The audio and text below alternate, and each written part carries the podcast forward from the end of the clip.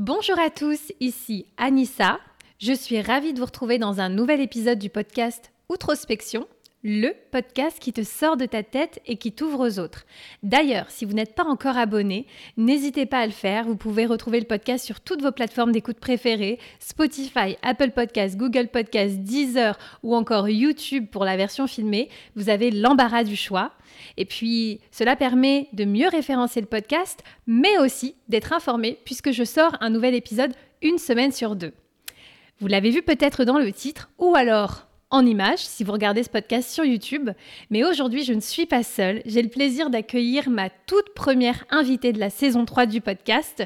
Et c'est un honneur, évidemment, puisqu'on va la présenter. Bonjour à toi, chère invitée de la saison 3. Bonjour Anissa. Comment vas-tu? Ben, Je vais très bien, très très bien. Et toi, comment vas-tu? Bah écoute, super excitée, super contente de t'accueillir, puisque comme je le disais en ouverture, ça fait un petit moment que j'ai pas eu d'invité dans mon podcast, du coup je me sens un peu rouillée. Faut que je remonte sur le ring, que je réenfile mm. les gants et que je me reprête un peu à l'exercice de, de l'interview de l'invité.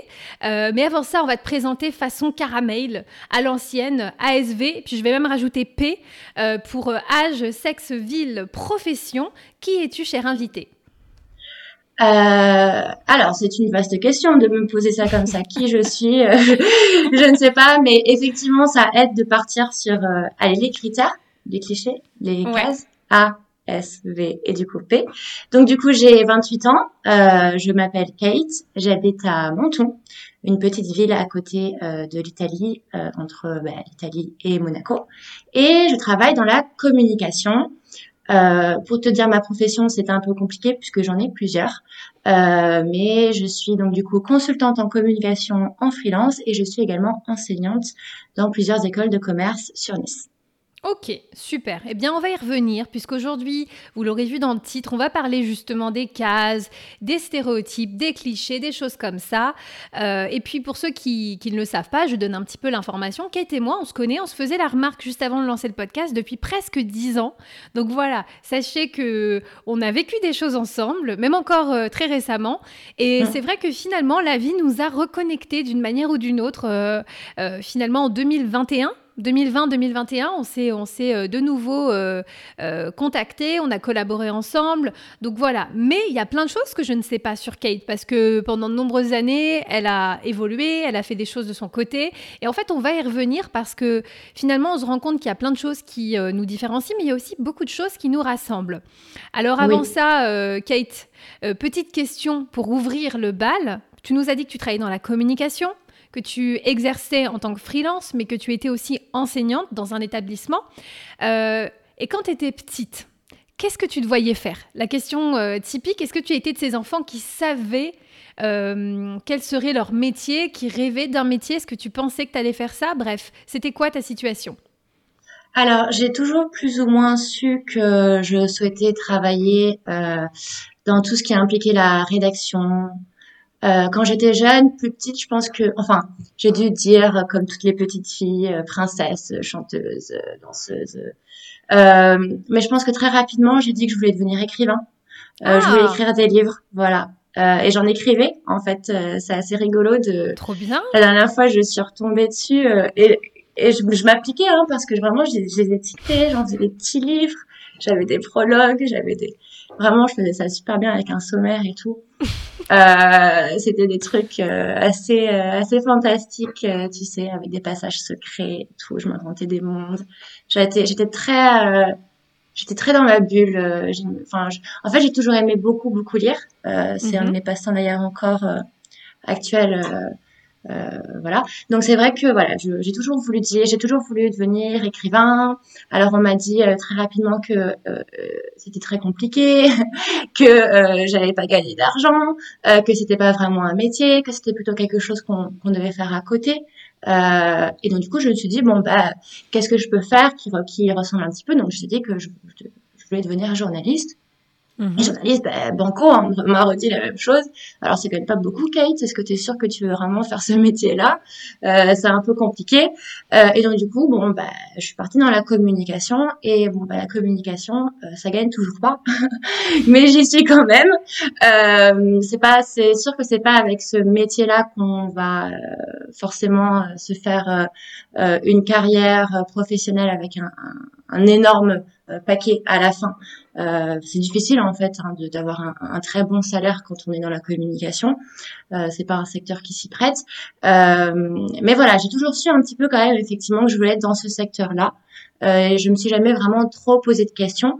Mais euh, mais mes rêves d'enfant, euh, de rédaction, voilà, ont toujours été là en fait, et j'arrive à les concrétiser aujourd'hui. Et, et de ça, j'en suis assez fière quand même puisque c'est vrai que je passe quand même en fait une bonne partie de mon temps à rédiger et à écrire euh, des contenus, euh, tant pour mes clients que en fait pour mes élèves, puisqu'en fait quand on écrit du contenu pour les cours, bah Absolument. on écrit quoi. Mm-hmm. Donc euh, voilà. Donc pour répondre à ta question, c'est écrivain, écrivain, journaliste, communicant. Génial. Et finalement, c'est assez intéressant de voir l'évolution, tu vois, du truc où tout de suite, tu es parti vers écrivain. On t'a un petit peu dit attention, mais c'est pas vraiment un vrai métier. Et puis finalement, bah, tu as dit ok, bah, je vais faire journaliste parce que journaliste, ça écrit toujours. Et on t'a dit oui, mais c'est compliqué, journaliste, c'est peut-être un peu précaire, c'est peut-être un peu difficile. Mhm. Et donc finalement, peu à peu, tu t'es dirigé vers le métier de la communication. Mais c'est intéressant parce que dans ton cas, c'est de la communication, mais toujours ou la rédaction, mais au service de la communication. Donc, euh, donc voilà, finalement, euh, même si tu savais pas le métier que tu allais faire, tu as toujours eu une appétence pour l'écriture. Et d'ailleurs, ça n'enlève pas le fait que tu pourrais, à un moment donné, écrire un livre, non? Euh, Bien sûr, bien sûr, bien sûr, c'est un projet. Euh, J'y pense souvent. Euh, j'ai des idées, j'ai des esquisses. Je me sens pas encore prête à le faire. Je pense que j'ai encore beaucoup de choses à apprendre sur la rédaction, sur l'écriture et surtout sur comment amener un storytelling, un storytelling c'est le c'est je trouve le ce qui est le plus compliqué avec tu sais euh, eh ben une avancée dans le temps des rebondissements des personnages auxquels on, auxquels on, on s'attache. Euh, voilà. Donc j'apprends petit à petit aussi en fait à à écrire euh, en fait tu sais quand tu écris euh, pour le travail après tu es habitué à écrire pour le travail tu es habitué à écrire pour pour des clients mm-hmm. et ta plume en souffre forcément. Bon elle elle s'améliore aussi hein puisque elle elle s'adapte et elle découvre de nouvelles choses. Mais c'est plus difficile après de, revenir sur le perso, en tout cas pour moi. Et, et c'est vrai que cette année, euh, c'est une année euh, qui est consacrée à revenir sur la rédaction. Ah, super. Euh, ouais, c'est vraiment, c'était vraiment super important. Je l'ai laissé de côté, je l'ai mise de côté pendant très longtemps parce qu'on, voilà, j'ai pas quand j'étais plus jeune, justement, quand j'ai démarré ma carrière, on m'a dit que je ne savais pas écrire, par exemple, mes managers. Ça m'a beaucoup, beaucoup marqué. Hmm. Et ça m'a tellement marqué que euh, bah, j'en ai fait maintenant mon métier, tu vois. Donc. Euh... ok, je sais pas écrire. Ok, et eh ben. Ok. alors. tu me, tu me dis ça, ben voilà, je vais te montrer qu'en fait euh, j'y arrive. Et c'est vrai que c'est peut-être grâce en fait euh, à cette personne qui un jour m'a dit que je ne savais pas écrire que j'en suis là, donc je pourrais la remercier aussi.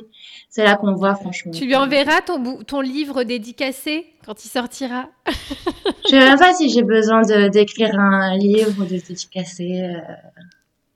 On verra. En tout cas, c'est intéressant de savoir que 2022, tu reviens aussi à tes amours d'un point de vue personnel, parce que ça aussi, on oublie de le dire, quand on fait un métier, euh, on va dire passion, ou dans lequel on, exerce euh, une compétence qui, à la base, est quelque chose qu'on aime profondément faire, pas juste quelque chose dans lequel on est bon, mais aussi quelque chose qu'on aime faire, euh, c'est que parfois, on peut aussi se laisser bouffer par le côté bah, disons tout simplement, euh, euh, je, fais quelque chose pour le travail et puis au bout d'un moment, j'ai plus de temps pour en faire vraiment un, passe-temps ou, enfin, comment dire, quelque chose euh, plutôt sur le côté que j'aime véritablement faire. Donc ça, c'est important. on va revenir un peu aussi sur, sur ton parcours. Comme je le disais, on se connaît déjà depuis de nombreuses années puisqu'on s'est croisés dans, dans, nos chemins de vie, notamment pendant les études. Et c'est marrant parce qu'il y a des choses que tu as dites par rapport à ce qu'on a pu te dire plutôt dans, ton, dans ta carrière, dans ton parcours, qui t'ont marqué et qui ont un petit peu shaper la personne que tu es. Et ça tombe bien parce que moi, c'est aussi un point commun que j'ai euh, avec toi de ce point de vue où euh, moi, j'ai les expériences professionnelles que j'ai eues, surtout en début de carrière, ont été difficiles. Et euh, je pense que hum, on a été si exigeant avec moi que ça m'a poussé à, une forme de comment dire je pense que ça m'a rendu encore plus efficace et encore plus pointu parce qu'on m'a tellement dit que c'était de la merde que je suis revenue revenue j'ai revu ma copie un million de mmh. Fois euh, et, donc, toi, en ce qui te concerne, euh, est-ce que tes études, c'était un, chemin tout tracé? Est-ce que tu as, toujours été euh, une élève brillante? Parce que, voilà, pour ceux qui, découvrent Kate dans cet épisode, moi, je l'ai connue donc, sur la fin de mes études, il y a quasiment dix ans. c'était une personne qui avait aussi une, un certain, comment dire, je pourrais dire qui savait ce qu'elle voulait, qui avait une manière de, de l'exprimer clairement, qui était assez franche, assez tranché dans ses choix. Et donc, moi, j'étais toujours vue comme quelqu'un qui sait précisément ce qu'elle veut. Est-ce que ça a toujours été le cas ou est-ce que c'était une perception que j'avais à un instant précis? Non, je pense que je donne cette impression à, beaucoup de gens. Euh, si ce n'est tout le monde. Donc j'imagine que tu, il y a, une part de vérité derrière.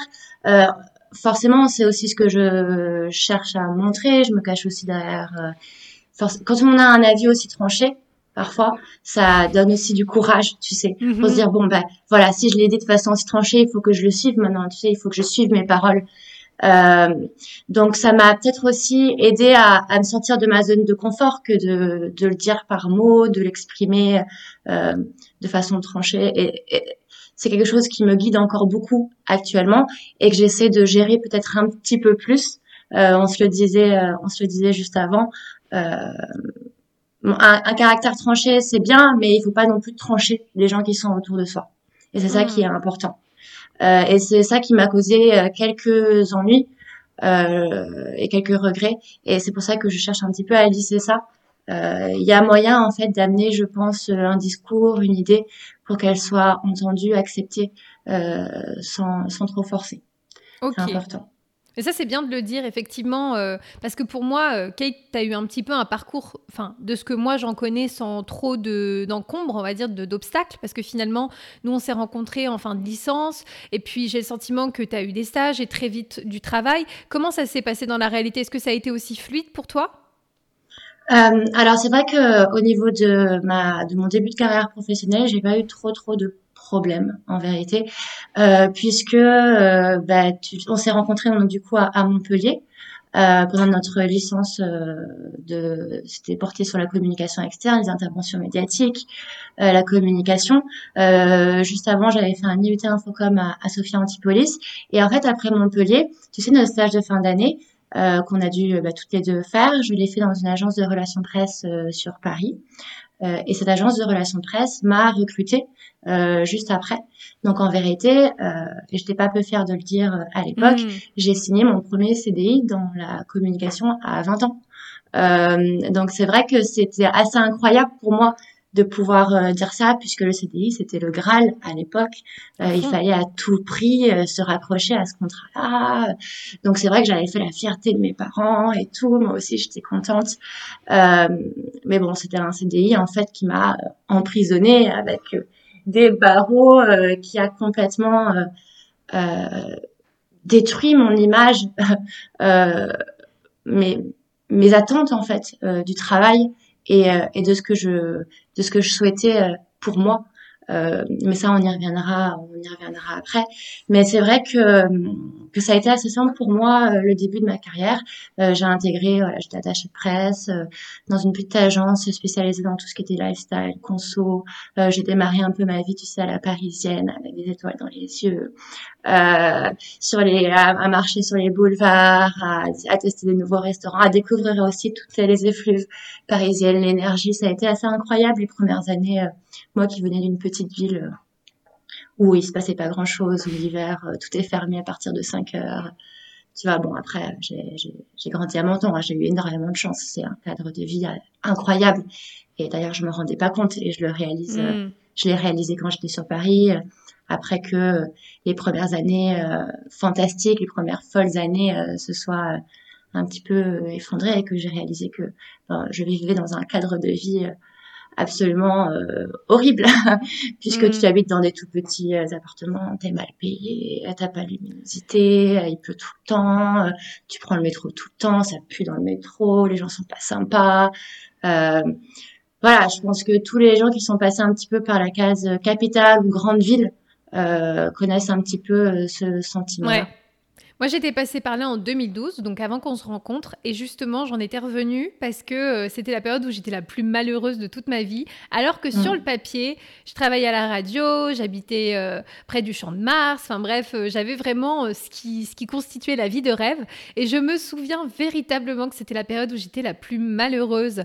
Et c'est vrai que ça m'avait servi de leçon, c'est d'ailleurs pour ça que j'ai déménagé par la suite à Montpellier, et que c'est là où on s'est rencontrés, c'est que je crois que j'avais besoin d'un renouveau, et en fait, on s'est rencontrés à une période où moi j'avais déjà vécu ça un an avant, je voulais plus le revivre, et où toi finalement tu viens du sud et tu as une proposition de job, et finalement bah, Paris ça semble une évidence, tu travailles dans les relations presse, je veux dire c'est là où, il se passe des choses, tu travailles pour des marques lifestyle, des super clients, euh, il est évident que la vie parisienne ça, semble un peu comme une évidence.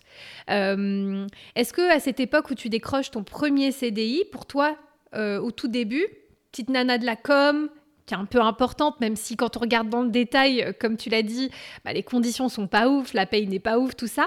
Euh, est-ce que tu avais l'impression d'avoir réussi à cette époque-là? J'étais fière de moi, oui, parce que j'avais décroché un premier travail, qu'on disait que c'était très compliqué de trouver du travail, Bien encore sûr. plus un CDI. Euh, D'un côté aussi, moi, je me prouvais des choses. Euh, je prouvais des choses aussi euh, à ma famille, je les rendais fiers. Euh, moi, je suis montée sur Paris parce que euh, j'avais, euh, je m'étais, je j'attendais beaucoup de moi. Euh, mm. euh, je m'étais mis pas mal de pression sur ma carrière professionnelle.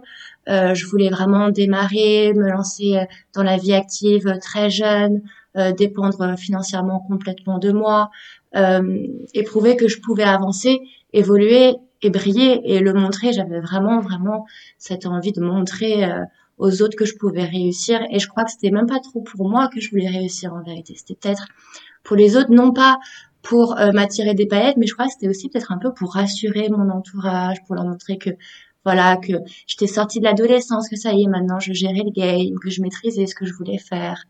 Euh, j'étais beaucoup dans ce cette idée-là.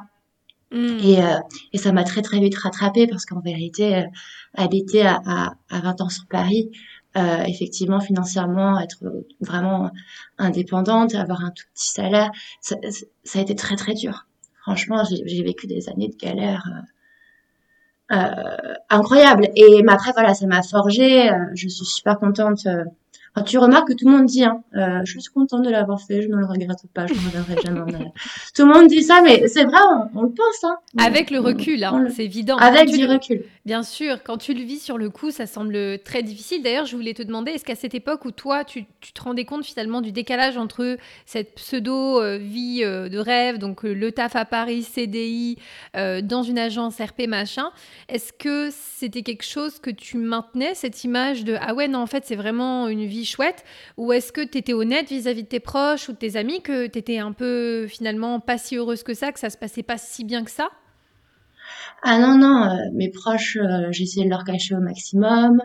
Euh, j'essayais ben voilà, hein, de tenir la face, même si évidemment je n'y arrivais pas, hein, parce que quand on, tu sais, quand on, on est, enfin, du coup j'ai quand même assez peu vu mes proches pendant 7-8 ans j'ai assez peu vu ma famille, j'ai assez peu vu euh, euh, mes meilleurs amis qui sont restés ici dans le sud de la France. Je me suis un petit peu cachée quand même. Hein. Je voulais pas montrer euh, ma tristesse. Euh, ça aurait été un, un, un aveu euh, de, de, faiblesse pour moi.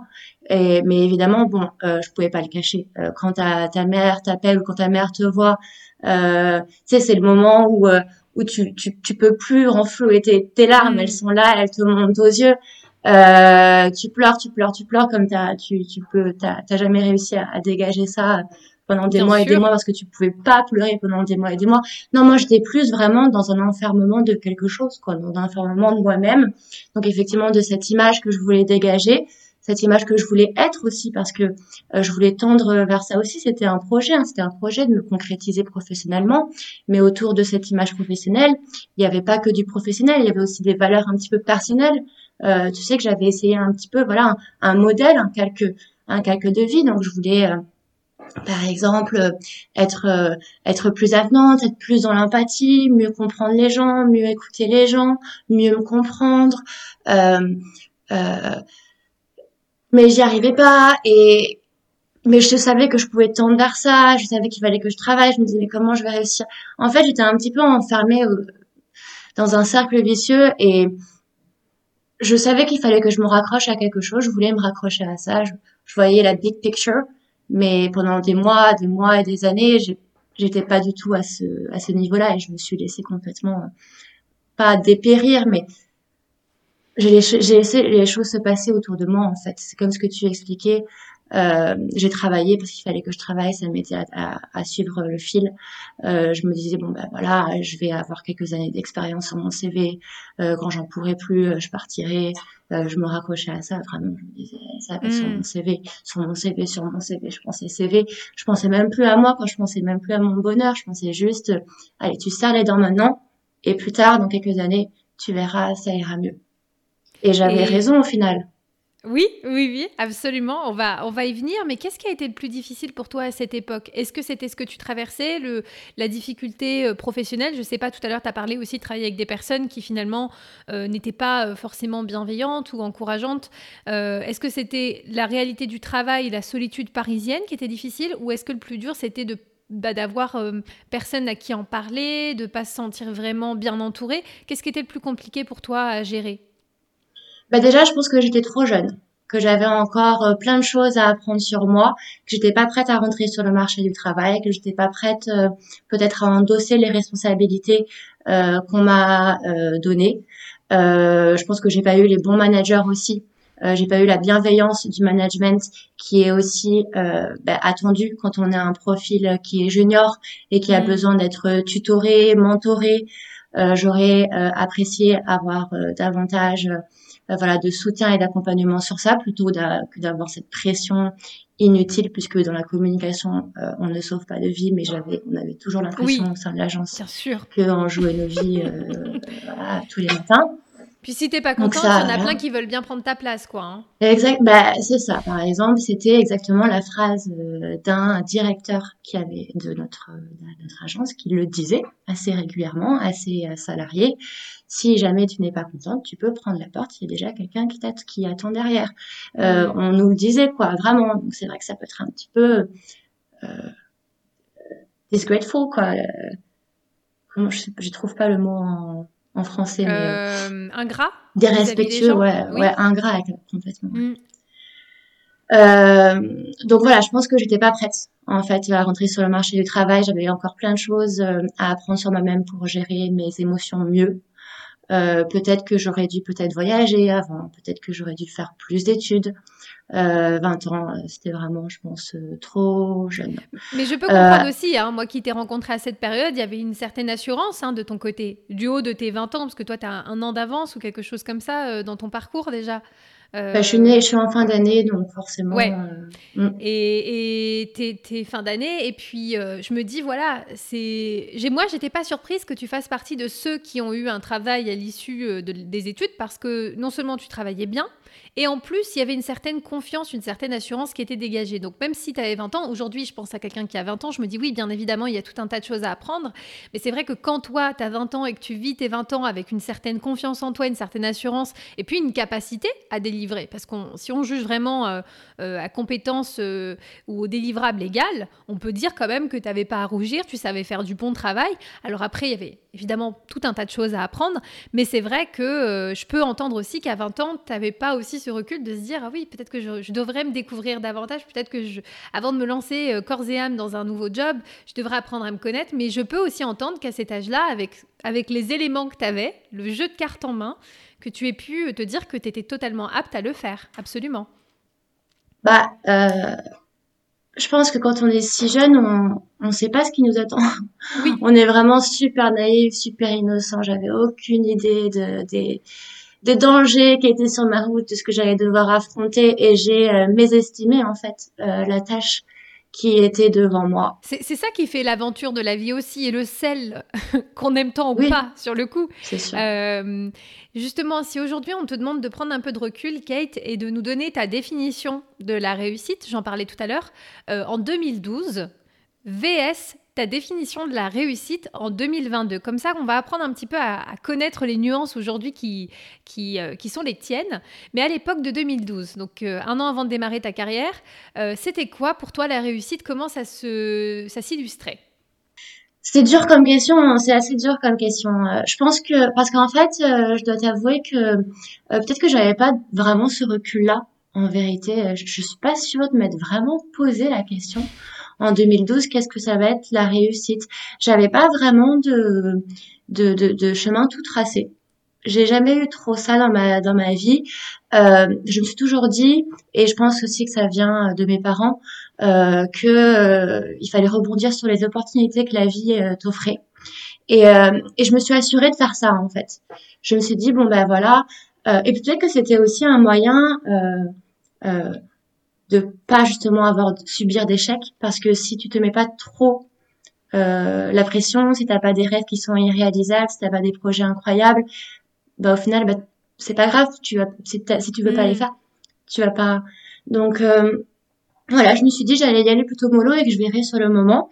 Mais euh, c'est sûr que euh, je pensais travail, travail, travail, travail.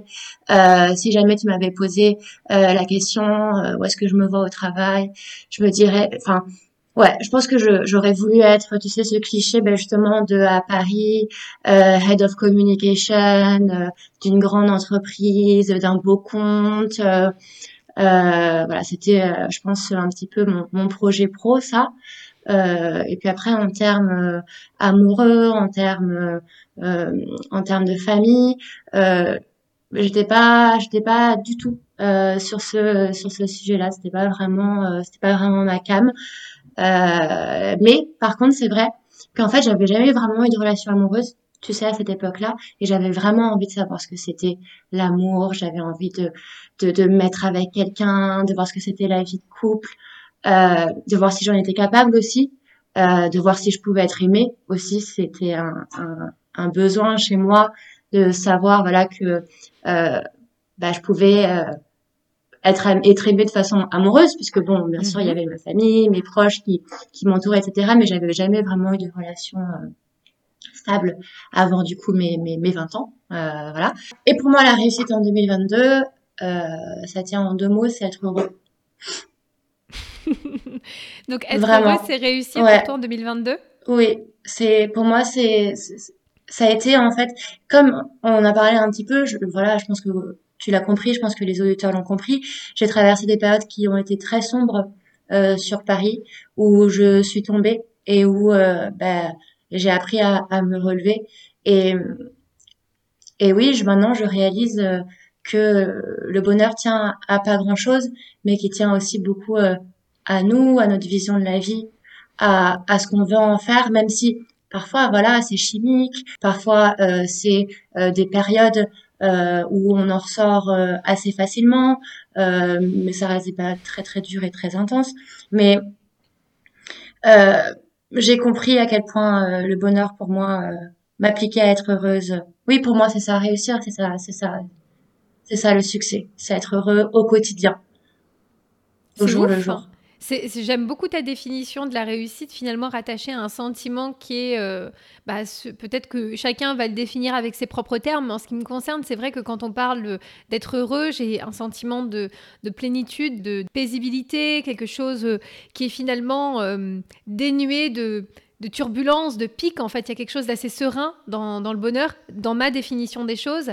Et finalement, bah, quand euh, tu pars de là, bah, tu oublies tout ce dont on a parlé, la carrière de fou, le head of communications, le euh, trouver euh, the boyfriend, vivre à la Emily in Paris, parce qu'en en fait, c'est ça la vie d'agence de, communication, mmh. etc. Et finalement, tu dis, mais en fait, c'est c'est surtout de moi que ça part. Et en fait, ça veut dire qu'il faut que moi, je sois bien avec moi-même parce que peu importe ce que j'aurai autour, si moi, je suis pas bien avec moi-même, même si sur le papier, j'ai la vie euh, de rêve, celle qui, celle qui est euh, peut-être euh, définie comme la réussite, tant que je suis pas prêt moi-même à être bien avec moi-même, il y a de grandes chances que je ne me sente toujours pas dans la réussite. Et, que, et ça, je pense que c'est une des plus grandes illusions qu'on nous, qu'on nous vend depuis, depuis toujours, c'est que hum, nous devons continuellement nous mettre en quête de quelque chose, de quelqu'un euh, de l'atteinte de certains objectifs. J'ai même fait un épisode où je parle de ça, de, la course aux accomplissements comme un, moyen de s'estimer et de finir par s'aimer parce que finalement on est digne de, ça quand on fait les choses. Et je trouve effectivement que ta définition 2022 invite davantage aussi à, cet esprit plus euh, inconditionnel, peu importe les circonstances externes, peu importe ce que j'ai mené dans ma vie, ce que j'ai fait en 2022. Si je suis heureuse, alors je réussis. Et ça, je trouve que c'est bien parce que c'est quelque chose qui nous projette dans une faisabilité immédiate. Il n'y a pas besoin d'attendre d'avoir fait ça, d'avoir fait un, cas, euh, tu vois, par semaine ou d'avoir atteint un million de chiffre d'affaires par mois. Euh, c'est ça qui est super intéressant.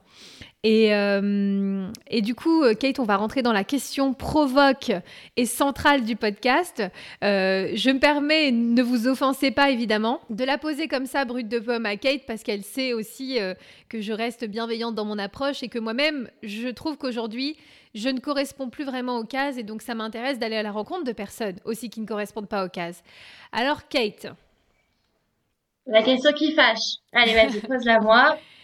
À bientôt 30 ans. Ça fait quoi de n'être ni marié, ni maman, ni salarié, ni propriétaire? Coup dur. Alors, c'est vrai que du coup, j'ai coché aucune case. J'ai coché aucune case. Mais honnêtement, Anissa, j'ai déjà répondu à ta question avant. Objectif 2022, être heureuse. En 2021, je le suis déjà. C'est bon. C'est tout ce qui, c'est tout ce dont j'ai besoin. Alors, bien sûr, ça va évoluer. Bien sûr, on va pouvoir s'en parler. Euh, mais et on va rentrer, je pense, dans le détail un petit peu de toutes ces cases euh, à cocher. Euh, mais tu vois, il y a des cases que j'ai cochées dans ma vie et auxquelles je ne reviendrai jamais, même si mm-hmm. on, on, voulait me m'y forcer. Je parle, je pense notamment à, à, mon côté freelance, au voilà, au salariat. je, je, je pense que je, je, je suis même certaine, hein, je, ne, je n'y reviendrai jamais. Hein. Le salariat, c'est terminé pour moi. Hein. Euh, donc, euh, donc voilà. Donc, euh, si tu veux rentrer un peu plus dans le détail, alors maman, c'est vraiment le critère qui m'embête le moins parce que je pense que je suis pas encore prête à être mère. Et puis aussi, tu sais, j'ai eu un modèle familial qui fait que il y a eu bah, une famille recomposée, tu vois. Donc, euh, euh, ma maman, elle a eu ma grande sœur, après elle m'a eu moi. avec mon père biologique, ça s'est pas bien passé. Il, est, il nous a quittés quand il, quand j'étais toute jeune, quand j'étais bébé. après, ma mère, voilà, s'est retrouvée à galérer un peu toute seule avec deux enfants à bas âge, et elle a rencontré mon beau-père, qui aujourd'hui nous considère bah, comme son sang. Hein. Il nous a élevés j'ai, mmh on a eu énormément de chance de tomber euh, sur euh, un, un, un, homme comme mon père euh, adoptif. mais du coup, j'ai très rapidement compris en fait que c'était ni faire des enfants, ni officialiser une union par le, par le mariage qui permettait de faire tenir un couple. Mmh. Donc ça, j'ai vraiment eu bah, dès toute petite, ma mère me l'a, nous l'a quand même bien expliqué. Elle a été assez transparente, si même, même si bien sûr elle nous a pas trop donner de détails. Euh, mais ça, pour moi, dès toute jeune, euh, c'était très clair dans ma tête. Bien sûr. Et je tiens à dire, euh, s'il y a certaines personnes qui sont plus jeunes et qui tombent sur cet épisode, que ce que j'ai évoqué au début de ma question, c'est-à-dire des, des, statuts, des cases, peut peut-être étonner ou surprendre, j'ai le sentiment, les plus jeunes générations parce que j'ai j'ai peut-être un, biais, mais en ce qui me concerne, j'ai le sentiment, et on y reviendra, Kate, hein, tu me donneras ton opinion, euh, que les plus jeunes générations sont beaucoup moins là-dedans. Mais il faut savoir que Kate et moi, on appartient à la génération Y, on est des millennials, et en tant que millennials, on était quand même beaucoup biberonnés euh, à travers ces différentes étiquettes et statuts, on va dire, socio-professionnels. Donc si vous, ça vous parle pas du tout, c'est peut-être aussi quelque chose qui peut être euh, de génération ou bien d'éducation, mais c'est vrai qu'aujourd'hui, euh, quand moi je regarde dans mon entourage proche, évidemment, à, 30 ans, bah, j'ai des copines qui sont mariées, qui sont en poste depuis des années, qui sont propriétaires, qui ont des enfants. Et en soi, c'est un parcours de vie qui existe et qui est bien bel et bien présent et qui n'a rien de, honteux ou de problématique, hein, évidemment. On n'est pas là pour dire ah vous faites ça, c'est pas bien, vous êtes de l'ancienne génération. Mais ce qu'on dit aussi, c'est que quand on a une grande majorité de gens autour de nous qui suivent un tel parcours, un tel chemin, et que nous, on n'en est pas là exactement au même âge, eh bien, on peut être amené, nous-mêmes, ou bien la société, ou bien les gens qui nous entourent à nous questionner sur est-ce que je suis bien normale? Est-ce que j'ai Bah oui. j'ai tout fait comme il fallait? Pourquoi je n'ai pas le même résultat? Et c'est ça que je viens questionner dans l'épisode d'aujourd'hui et c'est en vous faisant découvrir le parcours de Kate aussi, qui est un parcours euh, comme il y en a énormément, hein, évidemment, euh, bah, de dire que bah, peut-être que avant de considérer qu'elle coche pas toutes les cases, ce serait intéressant de savoir qu'est-ce qu'elle pense de ces cases et pourquoi elle les coche pas. Tu sais quoi? Moi, je voulais te le dire, c'est super important. Je trouve ça, ça m'a choqué. Depuis que j'ai 28 ans, donc là, je viens d'avoir euh, mon, mon anniversaire, là, hein, c'était le 6 décembre. Et ben, ça y est, je suis rentrée dans une nouvelle tranche, dans une nouvelle catégorie d'avatar euh, marketing. Et c'est bon, maintenant, j'ai des pubs avec des couches, des biberons. Ça a été aussi drastique mais que ça? du- d'un jour, du, du, un jour sur le lendemain, comme ça, direct, hop, je suis rentrée dans la, dans la tranche, en fait, bah, des femmes entre 28, peut-être et 35 ans qui vont avoir Bonjour, un Kate. enfant ou qui ont des enfants. Vous avez l'âge de reproduire, il est temps de- d'y passer. Ouais, c'est assez, euh, assez affolant. Mais justement, c'est Ça qui, qui m'amène encore à penser que euh, il y, a, il y a vraiment énormément de femmes qui veulent avoir des enfants et qui, en auront, d'autres qui n'en auront pas ou pour qui ce sera plus compliqué. Et c'est toujours intéressant de savoir si véritablement c'est quelque chose auquel on aspire profondément ou est-ce que dans certains cas, un petit peu comme le CDI, un petit peu comme euh, l'appartement, euh, tu vois, de rêve ou le fait d'être propriétaire, est-ce que euh, bah, ce statut d'être voilà un, être qui s'est reproduit n'est pas aussi quelque chose bah, qu'on nous qu'on nous dit euh, il faudrait que tu en aies envie, tu vois. Et donc, euh, je, suis tombée sur une vidéo qui parlait justement du mimétisme euh, dans le désir. Et donc, finalement, en tant que société, bah, forcément, au quotidien, on nous dit ce qu'il faut désirer, ce qui est bon de désirer. On le voit énormément à travers la publicité, les réseaux sociaux. Et donc, il y a, dans la vidéo, il catégorisait ça en un désir fin et un désir épais. Et en fait, il parlait du fait que les désirs épais sont des choses qui sont ancrées depuis le plus jeune âge, comme des, des gros cailloux. Puis les désirs fins, c'est, euh, je sais pas moi, le le dernier sac à la mode, le dernier truc, machin, c'est des choses un peu plus éphémères. Mais c'est intéressant aussi de se, de se questionner, je pense, sur pourquoi je désire tant cela. Est-ce que c'est moi qui le désire? Est-ce que c'est c'est c'est la société qui m'a poussé à le désirer? Et donc, on peut, on aller très loin là-dedans, hein, dans ces questionnements. Mais encore une fois, je pense que la maternité mérite, même si c'est la nature, et qu'on a cette capacité et que d'autres espèces euh, se reproduisent, hein, c'est quelque chose qui est euh, évidemment euh, naturel et présent depuis la nuit des temps, mais simplement de se demander est-ce que toutes les choses qui sont naturelles pour nous sont des choses qu'on devrait profondément avoir envie d'accomplir. Ou est-ce que euh, à titre personnel on peut être euh, ne pas ne pas se retrouver là-dedans. Et, euh, et je pense que c'est un petit peu la même chose par rapport au salariat. Et d'ailleurs c'est pour ça que ce serait intéressant que tu nous parles un peu de ton de ton shift. Parce que toi tu as été salarié pendant plusieurs années. T'es passé de poste en poste, j'imagine tu as pu quand même upgrader par rapport au tout premier job que tu as eu.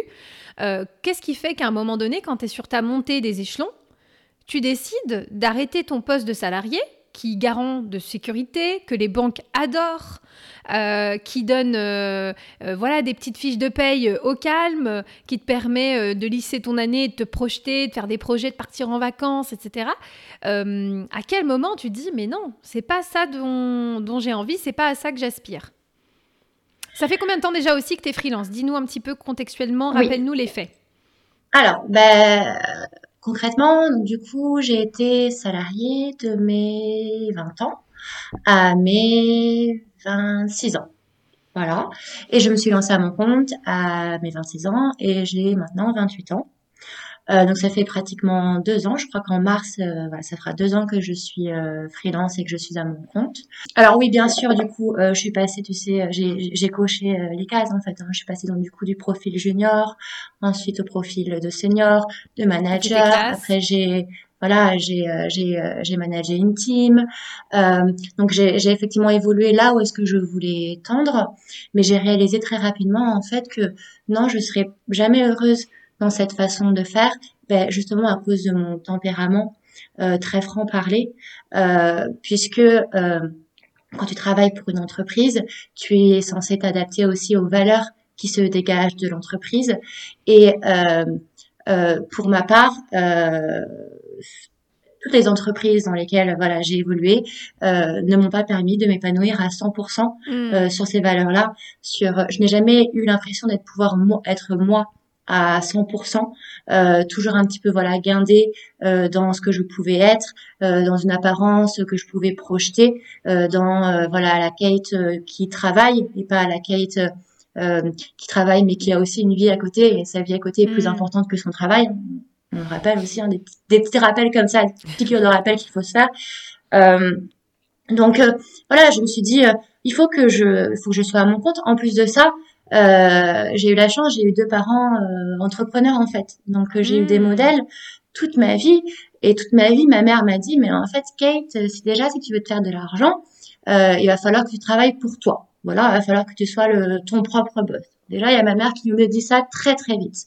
Mhm. À côté, il y a mon beau-père qui euh, multiplie euh, les projets d'entreprise, qui réalise euh, des succès professionnels, qui tente, qui parfois échoue. Hein. on va pas aussi se, se mentir non plus là-dessus. Il a échoué, mais il a surtout été très résilient en fait. Mhm. Il a jamais lâché. Il a jamais lâché. Et voilà, c'est tout ça qui m'a fait me, me partir, partir assez naturellement en fait sur une voie qui quittait le, le salariat. Et puis je me suis surtout dit, et c'est ça aussi qui a fait que euh, euh, la, réponse était toute trouvée. C'était qu'il fallait que je rentre dans le sud, il fallait que je quitte Paris, vraiment, absolument. Et euh, comment faire pour euh, rebondir, pour évoluer. Il fallait que je me lance à mon compte, il fallait que je tente en fait. Je me suis dit, c'est pas possible. Ça fait depuis six ans que tu es en train de t'enfermer dans quelque chose que tu pas envie de faire, mais que tu fais en serrant, les dents, puisque ça ira mieux après. Maintenant, tu plus le droit en fait de te dire c'est après, parce que le après, c'est maintenant. Et ça fait depuis un petit moment que ça aurait dû être maintenant. Ça fait depuis un petit moment que tu aurais dû prendre cette décision. Donc, euh, allez, euh, deux trois claques et puis on se lance quoi. Hein. Il faut, il faut un moment, il faut aussi euh, avoir la force de caractère. Et je n'aurais jamais eu cette force de caractère si j'étais restée sur Paris, puisqu'en fait c'est grâce à ma famille, grâce à mes amis les plus proches, à mon entourage, que j'ai réussi à retrouver euh, de l'énergie, de la force, de la confiance en moi. Ah, c'est pas c'est pas rien ce que tu décris parce que finalement tu as quitté ce que tu connaissais depuis six ans, ce qui était sûr, cette vie, cet équilibre, cette évolution aussi professionnelle qui potentiellement garantissait encore une plus grande carrière, une plus belle carrière, plus d'argent, plus de statut. Et finalement tu pars et tu, tu quittes aussi géographiquement euh, Paris euh, pour retourner dans le sud. Euh, voilà, région. J'avais j'avais super peur. J'avais super peur de rentrer dans le sud parce que je me disais que c'était un échec, hmm. que je reviens, que je revenais euh, et que j'aurais pas, du coup, que j'allais pas, ça veut dire que j'allais pas, j'avais pas réussi sur Paris, etc. Euh, et je réalise à quel point j'avais tort, j'avais tort, tort, tort. Tu, tu l'as pensé longtemps ça, ou est-ce que c'est ce que tu as pensé avant de le faire? Euh, ça a été mon fil rouge, Anissa. Ne pas revenir parce que ça veut dire que c'est un, c'est une. Ok. C'est un échec, vraiment. tu l'as pensé longtemps. Ça t'a dissuadé de rentrer même quand tu te sentais véritablement mal parce que finalement c'était pas accepté pour toi c'était, c'était potentiellement un échec de se dire ah, en fait j'aime pas cette vie à Paris et je, je vais rentrer euh, d'où je viens. Et c'est, c'est, fou hein. C'est incroyable, hein. c'est incroyable que euh, que dans sa tête on s'efforce de penser des choses.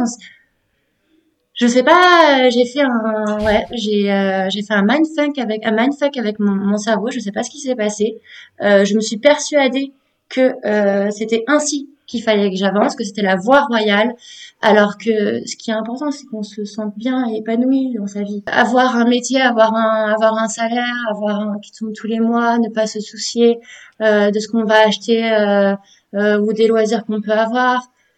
Non, moi je pense que je pensais pendant très longtemps que c'était ça le que c'était ça qui vers, vers, quoi il fallait que, que je tende mais je réalise qu'en fait ce vers quoi euh, il faut que je tende et ce vers quoi là je suis maintenant c'est en fait vivre une vie sans angoisse, sans stress, euh, avec euh, oh, bien sûr, euh, avec bien sûr, tu vois, c'est important de se, de d'être drivé, d'avoir beaucoup de d'auto motivation, discipline, être beaucoup, être très discipliné envers soi-même, c'est super important pour pouvoir continuer à avancer sans cadre, puisque quand on est freelance, on n'a pas de cadre. Tu, tu sais très bien de je parle, quoi. Et, justement, tu, l'as dit, hein, euh, aujourd'hui, euh, tu vis une vie euh, plus heureuse, sans angoisse aussi. Ça, c'est tellement important. Il y, a quand même certaines problématiques sur le fait que le fameux Graal de la propriété, du, prêt à la banque, malheureusement, est encore bah, trop inaccessible pour les personnes qui ne possèdent pas le, le Graal du CDI. J'espère que ça va évoluer. J'espère qu'en vérité, les, tout le secteur euh, bancaire, euh, financier, euh, va proposer différentes options en fait pour s'adapter à cette nouvelle génération de travailleurs parce que mhm. je pense que euh, on le voit le freelance ça monte ça va ne faire que monter en vérité puisque de plus en plus les générations veulent pouvoir travailler d'où ils veulent bah, comme tu le tu l'as tu l'as fait beaucoup cette année en mode digital nomade ça va être un besoin qui va être de plus en plus élevé. Donc j'espère que les secteurs euh, bancaires, financiers vont vont évoluer euh, pour euh, pour pour pour ce faire. Après, je pense également que la question du logement, euh, c'est une question en fait qui va être quand même assez universelle et intergénérationnelle, puisqu'on est quand même sur quelque chose qui répond à un besoin euh, c'est la pyramide de Maslow, quoi. Bien le, sûr. le sentiment de, de sécurité, euh, avoir un toit au-dessus de sa tête. Donc, euh, je pense que euh, que ce soit euh, nos parents, nous, nos enfants, les enfants de nos enfants, ça restera voilà un, un problème intergénérationnel. Et le problème qui se pose vraiment ici, c'est que ça coûte de plus en plus cher en fait en mm. de de de, de, de l'acheter. Et euh, tu penses que justement les générations euh, futures, elles vont de plus en plus casser ces pseudo-critères de la réussite, ces pseudo-cases euh, à cocher? Est-ce que tu as le sentiment qu'on va vers... toi d'ailleurs qui justement enseigne auprès des nouvelles générations, finalement des personnes qui sont quand même beaucoup plus jeunes que nous, est-ce que tu as le sentiment déjà que leur vision de la communication, la manière dont ils se voient exercer ce métier, elle est différente de la manière dont nous, on l'a appris il y a quelques années en arrière?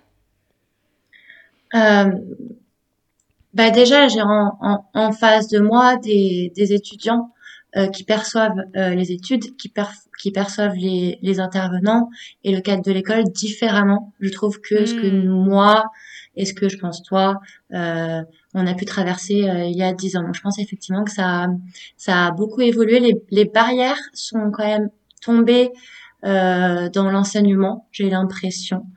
Euh, mais c'est très très très très intéressant euh, d'évoluer euh, avec les étudiants et forcément puisque euh, moi déjà j'ai l'impression de retrouver une une deuxième jeunesse. Bon alors je suis toujours très jeune hein, bien sûr. Mais euh, tu sais cette ce souffle cette cette énergie qui fait qu'on on a l'impression qu'on peut tout traverser. Et ça je, je le sens beaucoup et ça chez les chez du coup chez chez, chez les étudiants. Et et j'essaie de retrouver un petit peu aussi ce sentiment là euh, d'invulnérabilité avec mhm. maintenant les vulnérabilités que je connais chez moi. Bien sûr. Euh, donc c'est vrai que en termes de perso, les étudiants mettent beaucoup sur ça. En termes de pro, euh, oui, bien sûr. Alors, bah, bien sûr, en plus la communication, c'est digital, c'est les réseaux sociaux, c'est l'influence, et se retrouver au cœur de leur utilisation à eux de ces réseaux sociaux-là, euh, c'est super, euh, c'est super intéressant. Je les fais beaucoup débattre à ce sujet pour les comprendre, pour mieux comprendre, et pour en plus moi après adapter euh, moi-même ce que je peux proposer à mes clients en vérité, puisque mhm, il faut rester up to date quoi. Hein, Absolument. la communication, c'est quelque chose qui évolue très très vite. Et euh, si je devais euh, te poser la fatidique question, après euh, tout ce qu'on a survolé, le fait que tu ne coches pas les cases, que tu aies changé de vie, que tu sois allé vers un statut qui aujourd'hui n'est pas encore 100% reconnu comme un statut de stabilité, est-ce que tu as des regrets?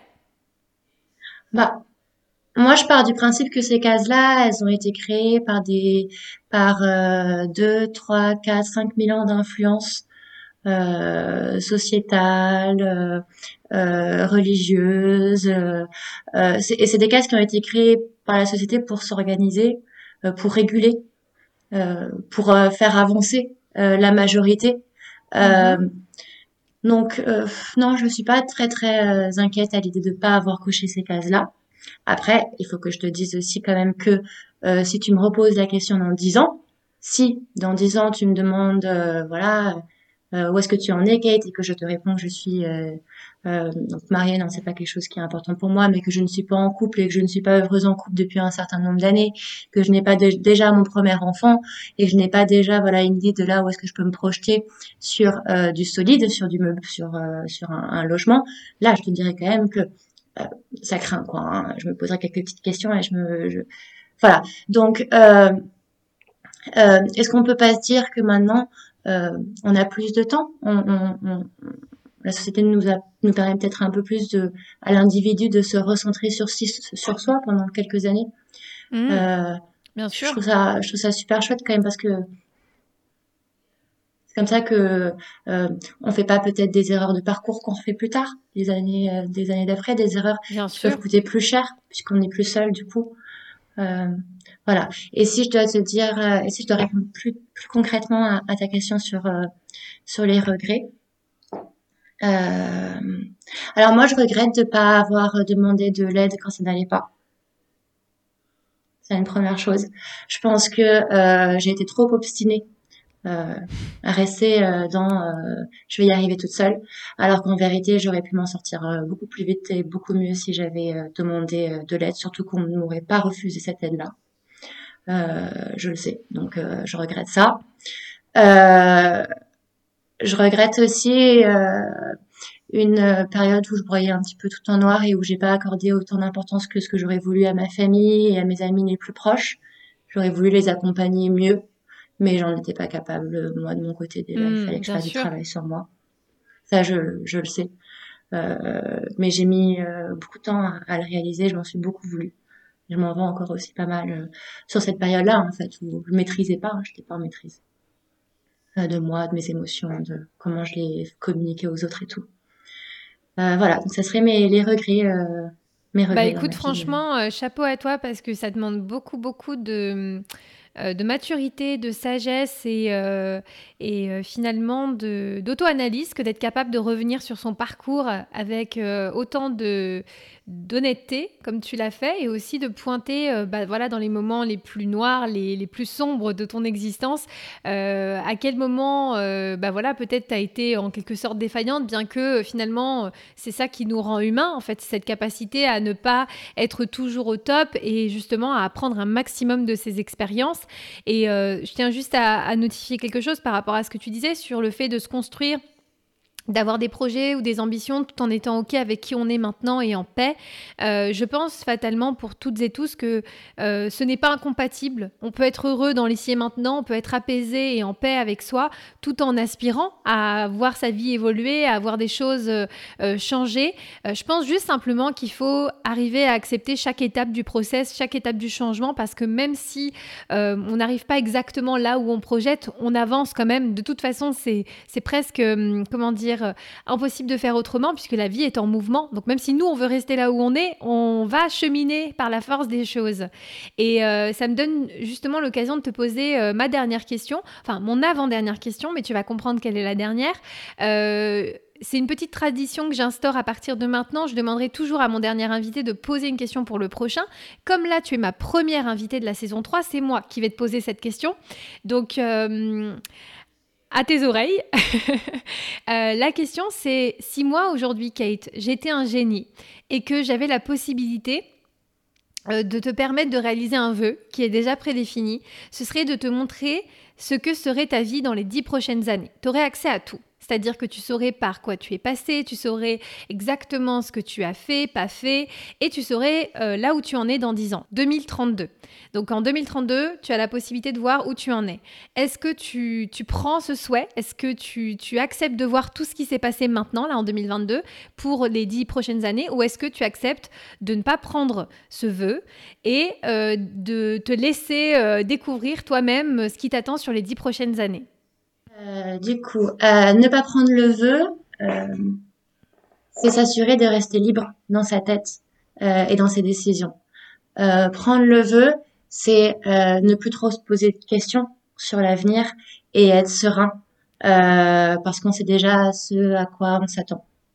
donc c'est vrai que c'est un petit peu compliqué de répondre à ta question. Tu vois, je sais que la bonne réponse, c'est de ne pas prendre le vœu et de euh, d'avancer comme ça. Je sais, je sais que c'est la bonne réponse. Mais je vais te dire que moi, je le prends, le vœu. Parce que je suis trop vrai curieuse. Mhm. Ouais, je suis trop curieuse déjà. Et puis aussi parce que tu sais quoi, euh, les erreurs, et ben, ça veut dire que j'aurai une seconde chance pour les améliorer, pour euh, en faire euh, peut-être des succès, euh, pour apprendre euh, de, bah, de ces, pour apprendre des, des leçons en fait sur la vie pour faire encore mieux. je suis sûre que je pourrais si j'avais quelque chose de tout tracé déjà. Ok, même si ça correspondait pas vraiment à là où tu te vois dans 10 ans. Tu penses que tu arriveras à composer, même si la vision de la quête dans 10 ans, euh, bah, ça correspond pas à ce qu'aujourd'hui tu as en tête? Bah, Ça me donnerait peut-être euh, la force de le changer. Peut-être que c'est maintenant, à 30 ans, que j'ai l'énergie pour le faire. C'est que ça, imagine, en 2032, je me retrouve face à quelque chose, bah, justement à une Kate, mais que je peux pas me voir, quoi. une personne euh, horrible, insupportable et tout. Parce que ça peut être aussi, euh, euh, ça peut être aussi ce point-là. Hein. Ça se trouve, en, en 10 ans, je peux évoluer et, ne plus être heureuse, et ne plus être satisfaite de ce que je suis. au moins, j'aurai la chance de tout recommencer. ouais, ouais, vas-y, je prends le jeu. Super. Eh ben, je te remercie énormément pour ton honnêteté et ta franchise sur, euh, sur cette question qui n'était pas évidente. D'ailleurs, euh, n'hésitez pas à me dire euh, dans les commentaires si vous regardez cette vidéo sur YouTube ou bien vous pouvez m'écrire en, en, DM directement à me dire ce que vous, vous auriez fait dans ce cas-là si vous aviez la possibilité de choisir comme Kate l'a fait. Est-ce que vous prendriez le vœu ou pas Puisque je pense qu'en réalité, il n'y a pas vraiment de bonne réponse et ce qui est intéressant, c'est surtout la justification qui va derrière. Et du coup, tu l'auras compris, Kate, j'ai une dernière question, la fameuse dernière question qui est quelle question tu souhaiterais poser à mon prochain invité, sachant que moi-même, je ne sais pas qui sera mon prochain invité, je ne sais pas si euh, euh, cette personne euh, sera un homme, une femme ou autre, quel sera son parcours, mais je me dis que ça peut être intéressant que tu lui poses une question que peut-être tu te poses ou qui mériterait davantage de réponses. Donc, est-ce que tu as préparé quelque chose? Oui, j'ai j'ai fait mes devoirs, ça. je me suis un peu creusé la tête et en plus, bon, bah, je suis contente de ma question. Alors, Cher euh, futur invité de Vanessa, euh, penses-tu que les émotions sont des ennemis ou des alliés? C'est noté, c'est dans la boîte. Donc, euh, merci beaucoup, Kate, pour, euh, pour ta question. Euh, je te remercie aussi globalement pour ta participation au podcast parce que je crois que c'est une première pour toi. Tu es celle qui pose les questions en temps normal, pas celle qui répond. Donc, c'est pas évident hein, de passer de l'autre ah, franchement, je me disais, oh, ça va, ils exagèrent, elle est stressée comme ça. Non, non, non, non, c'est. non, non, c'est super stressant quand tu te retrouves derrière le, derrière le micro. Ouais. Ouais, non, c'était une première, donc merci beaucoup. Je pense que tu as assuré et n'hésitez pas à le dire à Kate aussi euh, dans les commentaires, euh, même à m'écrire en DM pour me faire un retour. C'est toujours un plaisir de savoir ce que vous, vous avez pensé euh, des, épisodes ah. de podcast, des formats. J'ai pas vu leur passer. donc, certainement que ça fera partie des formats longs de la chaîne. Mais je trouve que c'est aussi intéressant, des fois, quand on a des invités, bah, de pouvoir leur donner aussi une plateforme pour s'exprimer et essayer d'en faire un contenu où on raconte une histoire plutôt que juste quelque chose qui est hyper divertissant et hyper court et impactant. Parce que je pense que c'est dans l'entièreté de ton discours qu'on va chercher vraiment la force du message derrière, derrière mm. le podcast d'aujourd'hui, l'épisode. Euh, finalement, euh, pas besoin de rentrer dans les cases pour être heureux. Et puis, vous pouvez euh, y rentrer, puis y sortir. En fait, il n'y a pas de règle. Vous pouvez y rester toute une vie et être heureux. Quoi qu'il en soit, faites ce qui est en accord avec vous. Et puis, euh, moi, j'aime bien euh, ait ton message de fin, utiliser finalement le, être heureux comme un, signe de réussite en 2022. Si on pouvait se souhaiter ça, en tout cas, c'est important. Et je pense que ouais, n'y a pas meilleure manière de démarrer l'année qu'avec ça. Donc, je te remercie encore du fond du cœur pour ta participation aujourd'hui. Et j'espère que tu as kiffé l'expérience. bah oui, bah merci à toi, Anissa, parce que c'est vrai que bah, ça permet justement de faire un exercice où on se libère un petit peu, où on libère un peu sa parole. Ça fait toujours du bien de pouvoir euh, parler aussi un peu de soi, un peu de son expérience. Euh, ça, ça soulage, hein, euh, forcément. Euh, c'est pas moi qui vais vous dire le contraire pas toi non plus, on est toutes les dans la communication après tout, on sait à quel point c'est important. Donc merci beaucoup de m'avoir voilà accordé ce moment et moi aussi j'ai hâte d'avoir les retours du coup de tes de tes internautes, de tes auditeurs. Je vous mettrai euh, euh, les contacts ça doit de, être super intéressant, ouais. Bah, bah, oui, parce que bon, j'aimerais bien aussi savoir eux ce qu'ils pensent bien sûr. de leur propre case à cocher ou à ne pas cocher. Tout à fait. Je vous mettrai euh, les coordonnées de Kate euh, dans la barre de description, les notes du podcast. Aussi pour que vous alliez un petit peu découvrir ce qu'elle fait. Puis si vous avez des besoins, ne sait-on, ne sait-on jamais. Parce que n'oublions pas, euh, elle travaille à côté, elle travaille bien. Parce que moi, je peux vous dire, j'ai travaillé avec elle. Donc je, je sais ce qu'elle a dans le ventre. nous, on se retrouve dans tous les cas dans deux semaines pour un prochain épisode de podcast. d'ici là, prenez soin de vous. Et à bientôt. Des bisous. Ciao. Et lâchez un petit like aussi. Hein. Merci, Bye.